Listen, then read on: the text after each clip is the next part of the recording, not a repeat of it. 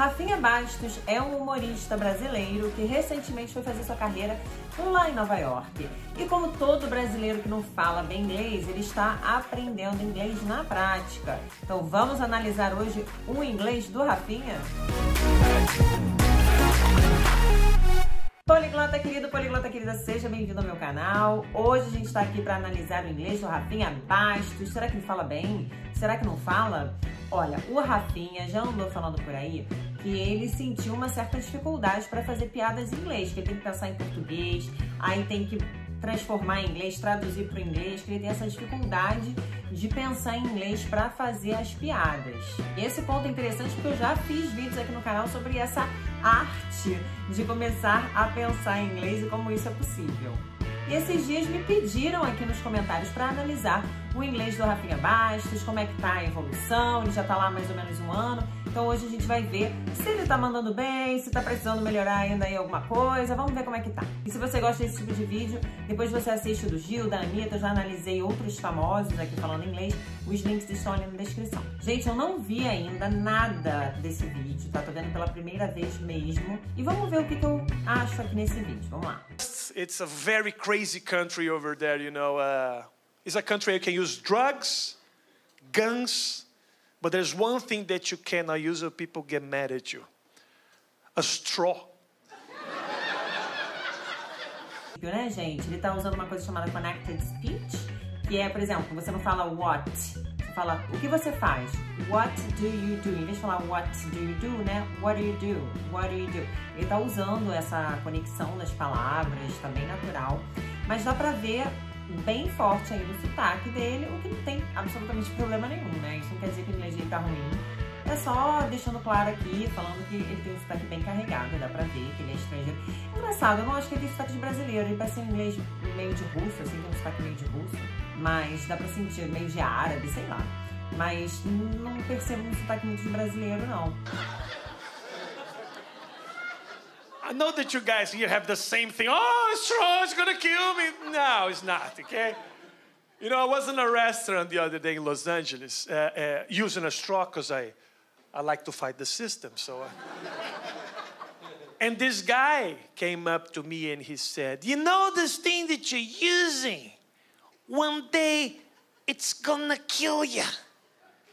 And I said, "My friend, I'm a Taco Bell." Ele imita o sotaque de americano muito bem, né? Ele podia fingir o sotaque, se ele quisesse ficar com o sotaque de americano, ele podia fingir ali o tempo todo o sotaque de americano, porque ele imita muito bem. Ah, gente, tá, tá ótimo, tá perfeito. Mas é muito difícil, assim, sinceramente. Eu peguei aqui esse vídeo que ele não tá sendo espontâneo. Ele decorou essas piadas, obviamente. Dá pra ver que ele tá muito ensaiado, muito bem treinado. Mas isso vai ser importante para esse vídeo aqui depois também, tá? Do you think I care about my life? Fucking kill me. I don't care. I'm actually here to speed up my death. Bom, eu acho que eu não vou ver muita coisa aqui de interessante nesse vídeo, porque ele não tá sendo espontâneo. Ele tá com texto decorado, isso é muito visível. Mas como eu falei, isso é interessante porque às vezes as pessoas veem alguém assim falando inglês e acham que é sempre muito espontâneo, né? Ah, quem tá falando inglês lá? Realmente é impressionante por todo o esforço, né? Porque tem que se esforçar muito para estar tá lá no, na frente de uma plateia, falando outro idioma, fazendo piada, que não é fácil nem o nosso idioma, né? Fazer os outros rir não é nada fácil. Não! Mas o que eu quero pontuar aqui é que tudo é preparo, é estudo, é, dedicação, quantas horas ele treinou para ficar aqui decorando esse texto, para ficar aqui se apresentando. Foi muito treino, ele tá com esse texto todinho decorado na cabeça. Dificilmente ele vai conseguir improvisar aqui, eu acho, né? Pelo menos nesse momento, pelo menos baseado no que eu estou assistindo aqui. Você quer falar inglês? Você quer mandar muito bem no trabalho? Você tem que se preparar muito bem, você tem que focar no inglês que você precisa para usar no trabalho, sabe? Foca no inglês que você precisa e você vai ver que você vai falar muito mais confiante na situação que você necessitar, que está dentro da sua realidade, como ele fez. Ah, na verdade eu vi aqui que esse vídeo foi há um ano atrás, tá? Agora que a gente vai ver um vídeo mais recente, que é numa entrevista em inglês, agora vai ser legal, que é na... é uma coisa mais espontânea, vamos ver. Now, when you're over here and you're trying to do stand up, do, are you do you structure your act out? Do you have like how do you do it? Do you write it out on paper, on a computer? Do you put it up on a this thing over here. Put it on your phone. I All write, put it on your write phone. everything Yeah. over here, and then I keep rehearsing, and I go on stage and I have to, to and I say it. That's Mm. what I do. I memorize everything that I'm gonna say. Not everything, but the it gets natural. It's the way you do it. Yeah. I just memorize everything that I'm gonna write because if Ó, viu? Ele falou aqui que ele memoriza tudo que ele fala, né? Ele até falou assim, não tudo. Porque depois, com o tempo, vai ficando mais natural. É isso mesmo. Mas pelo menos a primeira vez que ele conta aquelas piadas, tem que decorar tudo. É um trabalho incrível mesmo que ele faz. Tô impressionada com esse esforço dele, né? Muito determinado. because if I mess up a word or two, I can kill a joke, and I want everything to work uh, flawlessly. So Right. that's why I memorize. It looks natural, but I memorize everything. But it's very hard for me to interact with the audience. Gente, o inglês dele é maravilhoso. Ele fala inglês muito bem, muito bem. Fala de forma bem fluida. Muito legal. Deixa eu ver o que mais que tem. Só tem esse vídeo é curtinho. Because every time that someone like heckle me, all joke, all jokes comes in Portuguese on my head, and I have to translate. Right, right, right. Right at the time, and I lose time. It's very frustrating. Oh yeah, I can like I- imagine. and I even say this on stage. Like I was doing a show the other day, and this guy just screamed, "You suck!" It was like a bad show, it was a bar show. And what I say to when I, when I am stressed out, I just mess up words, and that always happen.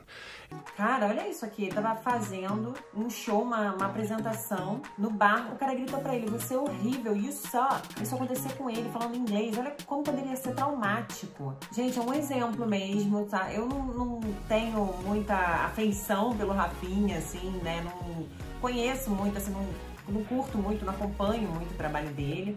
Nada pessoal, né? Eu tô falando assim, mesmo por gostos pessoais. Mas confesso que esse lado dele é de se admirar, viu? Porque gritarem pra ele ele continuar, ele é muito corajoso, né? Homem mesmo com um H maiúsculo, né? O que, que ele vai, o que, que ele fez? Eu quero saber o que, que ele fez. Ah, ele falou aqui da tradução também, né? Que ele traduz, que dá maior trabalho mental pra ele, né? Olha que legal. Porque tem gente que acha que a gente, quando tá falando inglês fluente ou outro idioma, né? Um idioma estrangeiro fluente, a gente não cansa mais a mente e tal. Mas, gente, cansa sim, tá? Mesmo você morando anos fora e tudo, às vezes dá um cansaço ficar português, inglês, ficar nessa tradução vai pra lá, vai pra cá, dá um cansaço danado mental. Vamos ver o que ele falou aqui do cara. And he was like, "You said I wanted to say, uh, go fuck yourself," and I said, "Gonna fuck myself." That's what. They were like looking at me. I was like, "Gonna fuck yourself?" It's Nossa, ele ainda cometeu um erro horrível aqui de inglês, olha só. Mas vocês estão vendo que ele tá rindo disso? Ele tá contando, tá dando risada, e o outro tá rindo. Ele transformou tudo numa grande piada. E é assim que a gente tem que fazer, sabe? Eu tenho situações também, cara, que eu já falei umas coisas absurdas em inglês, que eu vou deixar para os próximos capítulos, pra não me alongar muito. Mas eu também já falei coisas de cunho sexual, achando que tava falando só que era pra apagar a vela, e eu tava falando pro cara não ficar excitado, mas coisas assim, eu já falei coisas pesadas. E tudo que eu queria falar é tipo assim, posso, posso apagar a vela? Eu tô passada, chocada. Então, acontece. E a gente tem que contar assim, dando risada, sabe? Não pode se levar muito a sério. É um grande exemplo aqui pra vocês seguirem, tá? Do Rafinha. Bom, gente, não tem muitos conteúdos do Rafinha. Mas o pouco que eu vi, eu vi o seguinte, que o fato dele estar estudando piadas prontas e decorando, repetindo, repetindo, repetindo. Isso mostra um ponto assim que eu acredito muito quando você está aprendendo idiomas, inclusive eu uso na minha metodologia, que é a repetição. Eu acho que por mais que pareça chato essa história de repetição, Ai, chato, ficar repetindo. mas quando você repete algo que te dá prazer, ou que é útil para você, por exemplo, no meu curso eu tenho ali diálogos para você usar em situações úteis do dia a dia, né? No restaurante, no trabalho. Então eu tenho diálogos assim que você realmente vai usar na vida real. Quando você pratica esses diálogos que você realmente precisa, inglês que você tem prazer em estudar, de repente que tem a ver com o seu, o seu hobby ou com a sua profissão, e aí você repete, repete, repete, repete, você não acha chato, você vai sentir prazer, que nem o Rafinha que fica repetindo as piadas dele e com o tempo ele consegue ir tornando tudo mais natural, consegue inserir de repente uma palavra ou outra, dar uma alongada ali na piada. Então, a lição que eu acho que a gente tira aqui do Rafinha é principalmente essa, da importância mesmo de você se preparar para contextos específicos, repetir, repetir, repetir, repetir, porque com o tempo você vai pegando a espontaneidade, a naturalidade, o inglês vai se tornando automático, você consegue ir pensando mais em inglês com o tempo. Outra lição que a gente aprende aqui do Rafinha é de você não se levar a sério, você rir do seu inglês, você rir quando os outros zoarem você, quando os outros até te xingarem, dar risada, sabe? Falar, ah, é mesmo, meu inglês sucks, my English sucks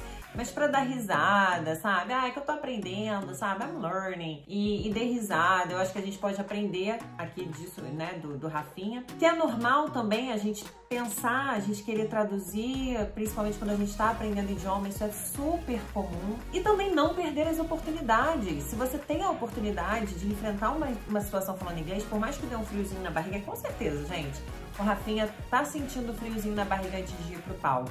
Mas não se deixe, não se impeça de enfrentar esses desafios, evoluir, aproveitar as oportunidades, crescer, às vezes ganhar mais, né? E me fala se você concorda, me conta ali nos comentários o que você achou dessa análise. E se inscreva aqui no canal se você ainda não for inscrito, deixe o seu like se você ficou aqui até agora.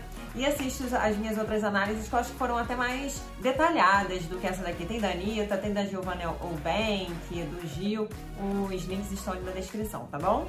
Bom, te vejo no próximo vídeo. Me siga no Instagram and see you guys around.